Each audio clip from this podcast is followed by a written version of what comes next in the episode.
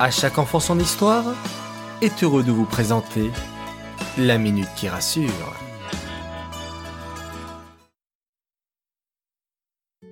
Coucou mes chers enfants. Vous allez bien? Toujours en pleine forme? Bao Hashem. Est-ce que vous aimez les cadeaux? J'imagine que personne ne dira non. Vous savez, j'ai remarqué que la plupart des enfants demandent beaucoup de choses à leurs parents. Avant, à l'époque, les enfants se contentaient d'avoir des cadeaux pour leur anniversaire. Et aujourd'hui, les parents offrent aussi beaucoup de choses en dehors des fêtes spéciales, un peu toute l'année.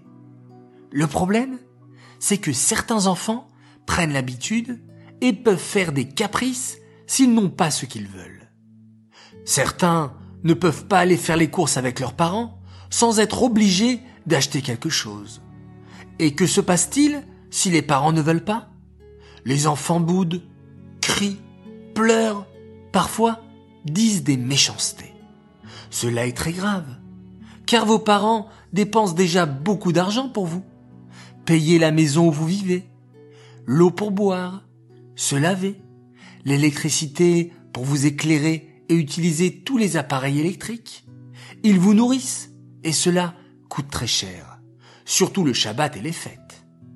Ils payent également l'école, les activités, vos vêtements et encore plein d'autres choses.